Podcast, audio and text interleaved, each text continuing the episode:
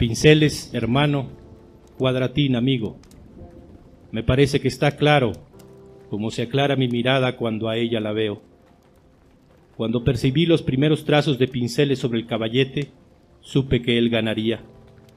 No sólo conseguiría decir aquello en lo que mis palabras enmudecían, también supe que la luz que me desvela, rendirse bien podría a esas palabras hechas carbón y óleo, a esas imágenes contando una historia de deseo por definirse, como es ley que el deseo se defina luego, es decir, en humedades y truenos, en suspiros y gritos, en sueños.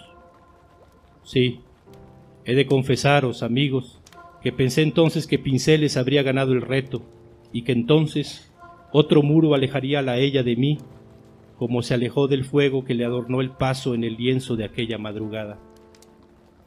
Maldije entonces aquel tiempo en que dejé, sobre el desordenado escritorio que Pinceles tiene en su taller, algunas de mis cartas y recuerdos, junto con el reto lanzado de contar otra historia y de otro modo contar el dolor que por ella en mí se duele. Alimentaba yo, sin embargo, la tenue ilusión de que al final del lance que disputaba su atención y su gracia, fueran mis palabras y no los coloridos trazos de pinceles las que la tocaran en ese rincón secreto donde nido tiene el nudo del deseo. Bien sabéis vosotros que para eso vivo y lucho, y que si no lo encuentro, muero. Y pensaba yo para mis adentros que mientras ese relámpago herida fuera en mi mirada, esperanza, esperanza tendría de sombra dejar de ser, si en sus ojos, por fortuna y por fin, para siempre me alojara. Vinieron entonces largas travesías, combates fieros y apocados reposos, sombra en la sombra era, ansia por de su mirada la enfermedad no tener y por tanto nunca el alivio conseguir luego. Así pensaba hasta hace unos momentos, porque sin proponérmelo yo, ni que planeado por nadie fuera, tuve en mis manos la forma en que Cuadratín resolvió el desafío y me supe ya perdido. A mi entender, él había logrado hacer lo que parecía imposible, no sumar dos historias, sino hacer una tercera, el libro. Vamos, otro rival más en la lucha por esa tierna luz. Sea, guerrero soy y siempre habré de luchar por en ella toda nadie ser. Así que sabedlo, caballeros, ¿No es esta mi conclusión o cumplimiento del lance en el que sin proponérselos, su resplandor nos ha empeñado?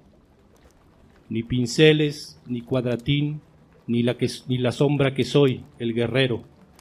Gánala ella, que es como deben terminar estos duelos.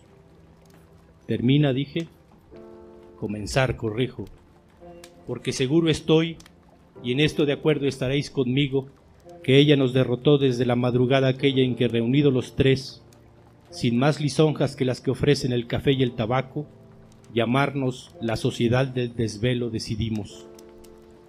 Que se sumen pues los desvelos que estas historias, palabra, imagen, libro provoquen, que luz tan alta como la que en ella anda, alto tiene el sueño, y a desvelar alcanza con su brillo a todo varón o fémina que de serlo se precie aunque aumente más así mi sufrida vela. No estoy vencido, no. Sabedlo vosotros y aquel que en la pelea entre para ser no dueño, sino siervo de mi señora.